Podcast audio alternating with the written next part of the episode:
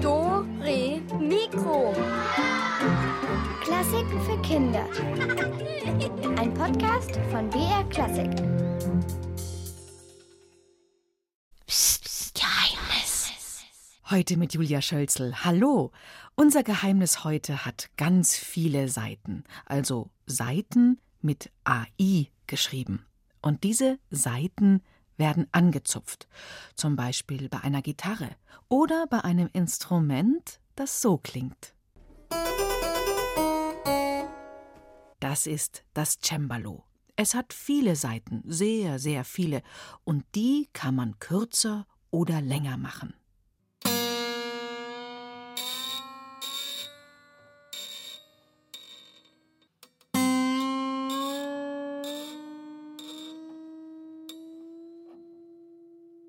Ja, ungefähr so.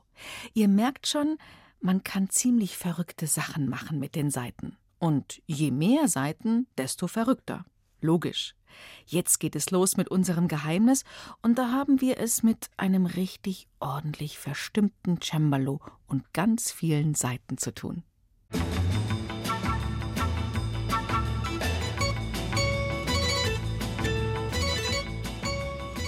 In der Küche des vornehmen englischen Gutshauses der Familie Adams stand Agatha, die eigentlich Aggie gerufen wurde, und schälte Karotten.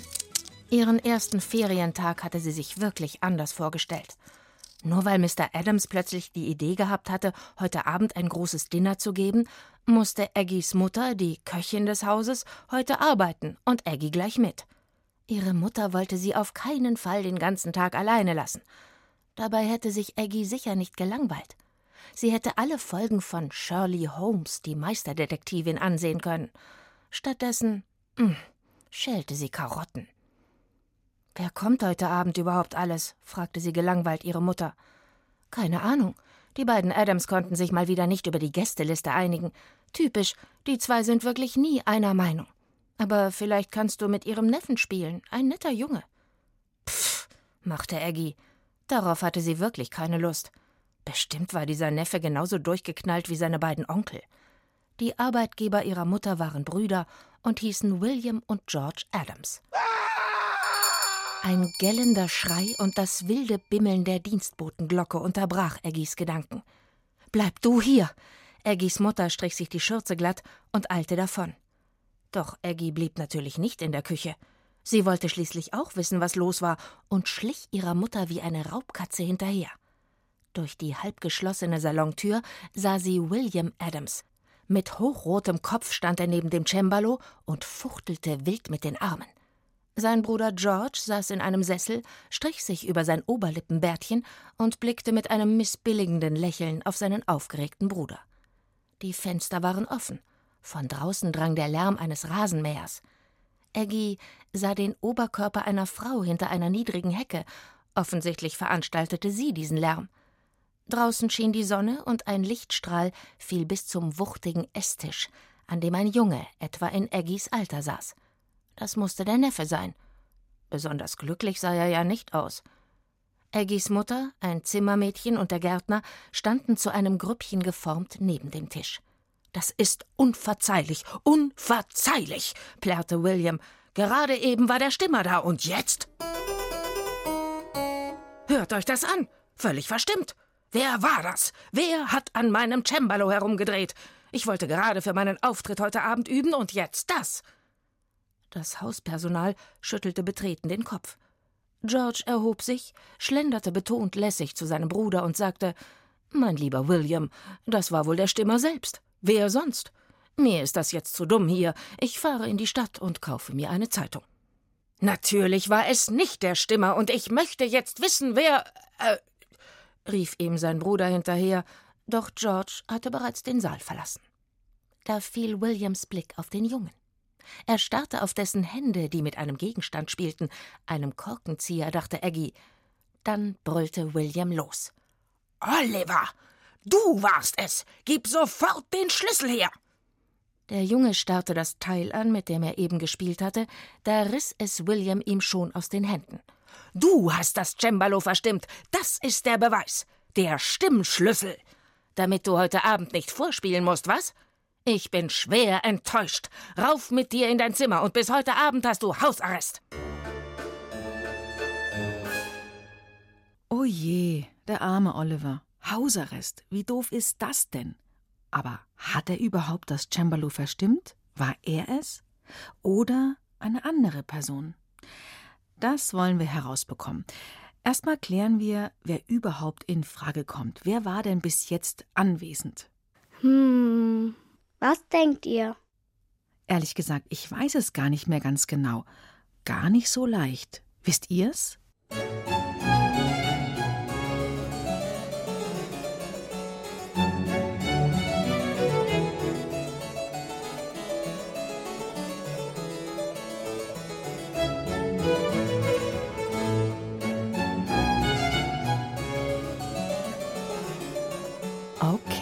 die Personen sind. Da gibt's ja William, George, Oliver, die Köchin, den Gärtner und das Zimmermädchen. Die Rasenmäherin und Eggy. Hm. Vielen Dank. Ich würde sagen, das sind ja einige, insgesamt acht Leute. Und William hatte nur Oliver verdächtigt. Mal hören, was Eggy herausfindet.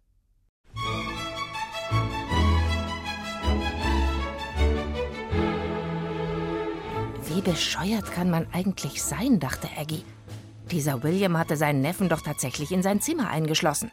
Dabei war sich Aggie ganz sicher, dass dieser Oliver das Cembalo nicht verstimmt hatte. Denn dann wäre er doch niemals so dumm gewesen und hätte so, dass es alle sehen konnten, mit diesem Stimmschlüssel herumgespielt. Eins war klar, Aggie musste dem Jungen helfen. Und da sie vorne durch die Tür nicht zu ihm ins Zimmer kam, versuchte sie es einfach hinten herum. Olivers Zimmer lag im ersten Stock. Davor war ein Brunnen, auf den sie leicht klettern konnte. Von hier aus kam sie auf ein vorspringendes Mäuerchen und von dort konnte sie sich auf das Fenstersims vor seinem Zimmer ziehen.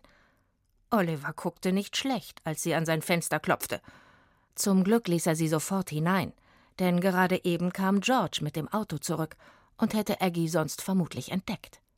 Wer bist du? Oliver starrte Aggie an wie eine Außerirdische. Ich bin Aggie. Meine Mama ist eure Köchin. Köchin? Aha. Die haben also auch noch eine Köchin, murmelte Oliver mehr zu sich selbst als zu Aggie. Wohnst du gar nicht immer hier? Oh Gott, nein. Ich bin nur für zehn Tage hier, weil meine Eltern einen dringenden Auftrag in Ägypten haben. Sie sind Archäologen und der Hort hat in den Ferien zu. Hätten sie mich bloß allein zu Hause gelassen. Dein Onkel scheint mir tatsächlich eine ziemliche Knallerbse zu sein, sagte Aggie. Sperrt dich einfach hier ein, wie im Mittelalter. Und dabei habe ich gar nichts gemacht. Aufgebracht stieß Oliver mit dem Fuß gegen den Mülleimer, dass es krachte. Glaub ich dir. Deswegen bin ich ja hier, um den Fall aufzuklären. Den Fall aufzuklären? Ja. Wie Shirley Holmes, die Meisterdetektivin, dachte Aggie, sagte es aber lieber nicht. Wer könnte ein Interesse daran haben, dass das Cembalo verstimmt ist? Oliver zuckte mit den Schultern. Keine Ahnung. Ich, weil ich tatsächlich keine Lust habe, heute vor wildfremden Menschen vorzuspielen. Aber ich war's nicht. Denk mal nach. Vielleicht fällt dir jemand anderes ein. Oliver runzelte die Stirn. Vielleicht die Nachbarin? Seit ich hier bin, muss ich auf dem Ding jeden Tag üben, und sie hat sich schon zweimal über den Lärm beschwert.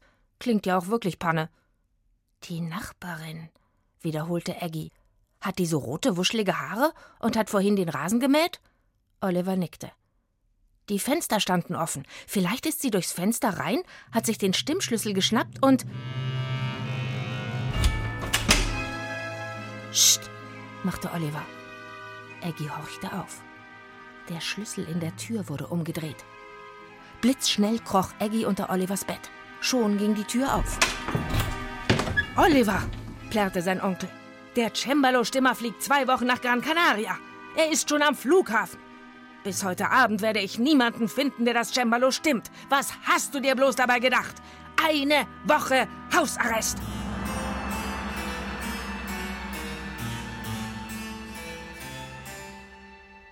Oh Mann, das wird ja noch schlimmer für Oliver. Der kann einem wirklich leid tun. Aber jetzt noch mal die Frage an euch. Wir reden hier dauernd von einem Cembalo. Hm, wie sieht es denn genau aus? Also irgend so ein Klimperkasten mit schwarzen und weißen Tasten? Dann könnte es eigentlich auch ein Klavier sein. Was ist der Unterschied zum Klavier?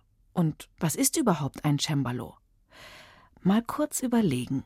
Sind die Saiten vom Cembalo aus Gummi? Werden die Saiten angezupft, ähnlich wie bei einer Gitarre? Und nicht wie beim Klavier angeschlagen mit kleinen Hämmerchen? Oder werden sie sanft gestrichen wie bei einer Geige oder einem Cello?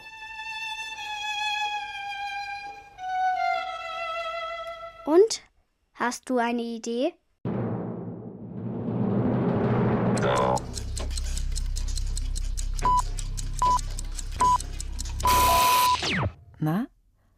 Euch eine Möglichkeit rausgesucht?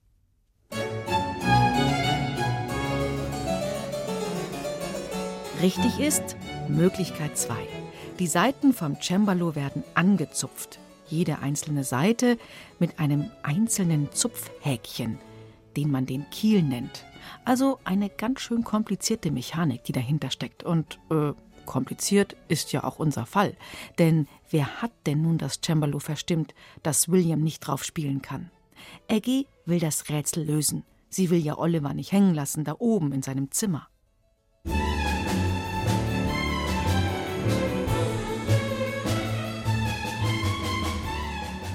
Eine Woche Hausarrest? wiederholte Aggie, während sie unter dem Bett hervorkrabbelte. Dein Onkel spinnt ja total.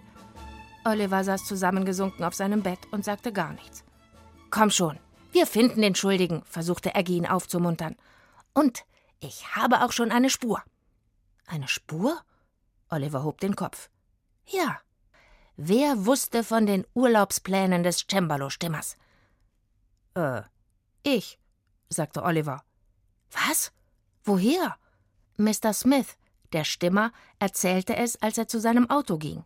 Als er fertig war mit dem Stimmen, musste Onkel William ans Telefon, deswegen brachte er ihn nicht raus, sondern Onkel George. Hätte das sonst noch jemand gehört haben können? Die Nachbarin? Ja, rief Oliver. Sie war in ihrem Garten direkt neben dem Auto von Mr. Smith und schnitt die Hecke. Kann gut sein, dass sie es gehört hat. Aggie überlegte. Vielleicht sollte ich mich mit dieser Nachbarin einmal unterhalten. Vielleicht verplappert sie sich ja. Sie dachte dabei an Shirley Holmes raffinierte Verhörtechniken. Warum sollte sie die nicht auch einmal ausprobieren? Schon machte sie sich wieder daran, aus dem Fenster zu klettern. Drück mir die Daumen, rief sie Oliver noch zu, und schon war sie wieder verschwunden. Doch dummerweise war die Nachbarin nicht in ihrem Garten. Das erschwerte die Sache. Ein Gespräch über die Hecke wäre leicht gewesen. Vielleicht finde ich ja Fußspuren im Gras, überlegte Aggie doch sie fand nichts. Lange untersuchte sie die niedrige Hecke, über die die Nachbarin vielleicht gekommen war, doch nirgends hing oder steckte ein verräterisches Stück Stoff oder ein rotes Haar. Vielleicht fand sie ja etwas im Salon. Als Aggie eintrat, traf sie auf Linda, das Zimmermädchen. Sie war gerade dabei, Asche aus dem Kamin zu kehren. Ein Zeitungsschnipsel fiel dabei zu Boden. Aggie hob ihn auf. 16. Juni stand darauf, das heutige Datum. Wer macht denn im Juni ein Feuer im Kamin? fragte Aggie. Keine Ahnung, antwortete Linda. Es war so eine Affenhitze hier, ich hab gleich alle Fenster aufgerissen und das Feuer gelöscht. Wann war das? fragte Aggie alarmiert. Hm, kurz bevor Mr. Adams sich ans Cembalo setzte und dann seinen Wutanfall bekam. Kurz davor? wiederholte Aggie aufgeregt. Wie kurz davor? Linda sah Aggie verwundert an. Na, vielleicht ein, zwei Minuten davor? Ach, verflixt, murmelte Aggie und verschwand.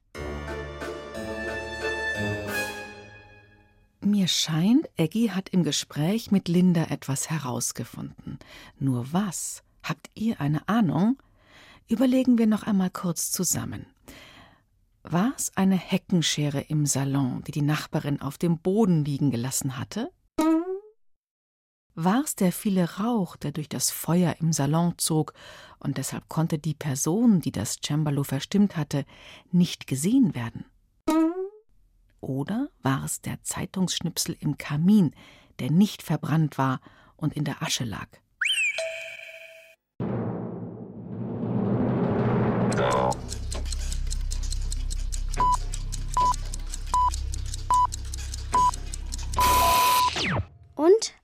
Hast du eine Idee?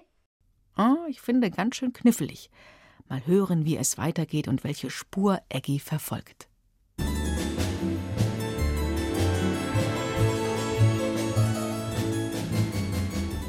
Oliver staunte nicht schlecht, als Eggys Kopf so kurze Zeit später schon wieder vor seinem Fenster auftauchte. Hast du die Nachbarin schon ausgequetscht? Nein, und vielleicht ist das auch gar nicht mehr nötig. Linda hat mir erzählt, dass das Fenster nur ganz kurz offen stand. Zu kurz, als dass die Nachbarin hereinkommen und das Cembalo hätte verstimmen können. Vielleicht ist sie ja auch einfach durch die Tür gekommen. Hm, möglich, murmelte Aggie. Aber was anderes ist komisch. Hast du Internet? Oliver zog ein Handy hervor. Zum Glück hatte William ihm das nicht auch noch abgenommen. Dann hätte er nicht einmal seinen Eltern schreiben können. Fabelhaft. Aggie schnappte sich das Gerät und tippte wild darauf herum. Sie las etwas, las weiter, sagte Aha und Ach und echt und dann Aha. Was ist? Hier steht, warum Cembalos verstimmt sein können. Und ein Grund ist, Temperaturschwankungen, vor allem große Hitze. Das Cembalo wurde gar nicht mit diesem Stimmschlüssel verstimmt, sondern weil jemand ein Feuer im Kamin gemacht hat. Im Juni.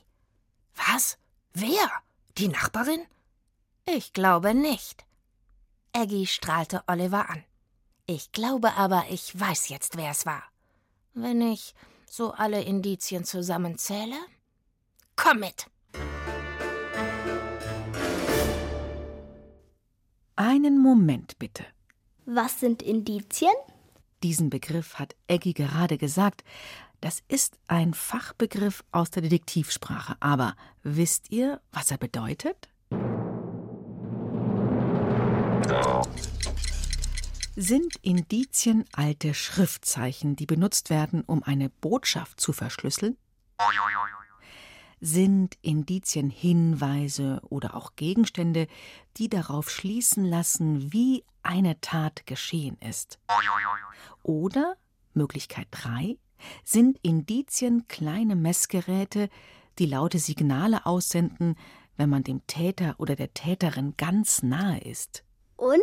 Kommt ihr drauf?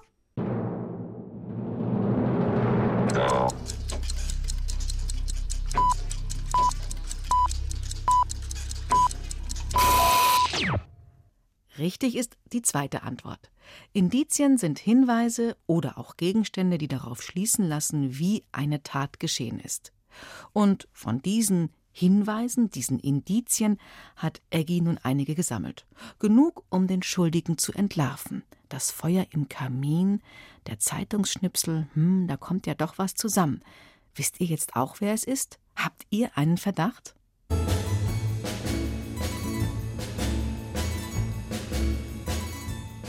Als Aggie und Oliver in den Salon kamen, standen dort Aggies Mutter und Onkel William.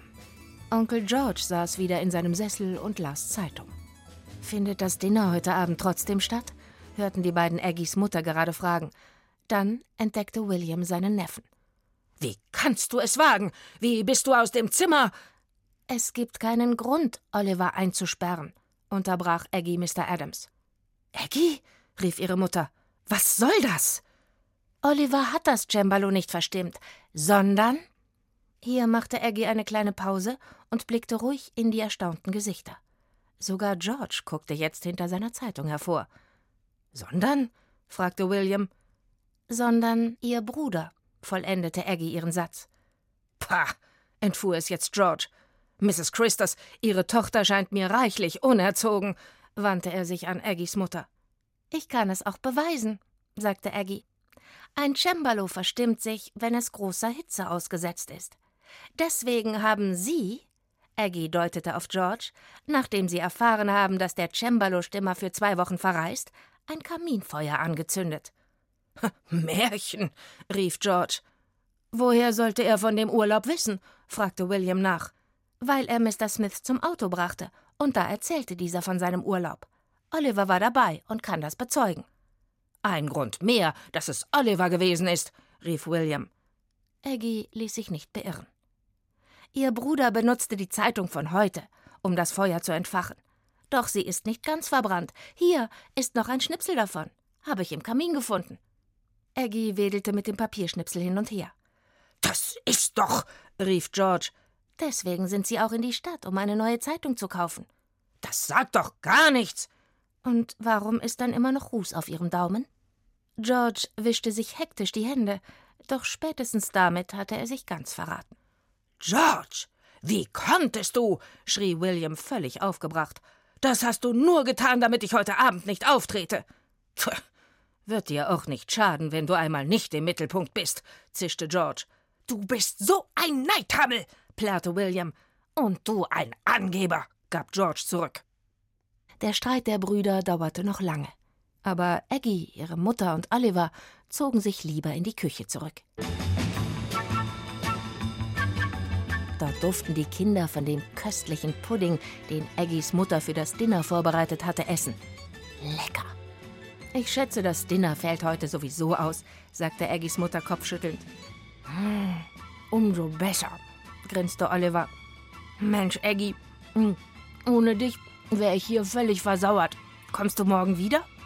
Denke schon, grinste Aggie. Ich kann dich doch mit den beiden Onkeln nicht alleine lassen. Und das war der Anfang von vielen wundervollen gemeinsamen Ferientagen. Und ich bin mir sicher, die beiden haben noch jede Menge Spaß gehabt, Aggie und Oliver. Das war unser Geheimnis von heute, das Geheimnis vom verstimmten Cembalo. Cool, dass ihr mitgerätselt habt. Das nächste Geheimnis, das wartet nächsten Samstag auf euch. Bis dahin sag ich Ciao, Tschüss und auf Wiederhören, eure Julia. Du willst mehr? Dann hol dir den Podcast Pumuckel, der Hörspielklassiker. Mit Geschichten von Meister Eder und seinem Pumuckel. Den Pumuckel Podcast gibt's in der ARD Audiothek und überall, wo es Podcasts gibt.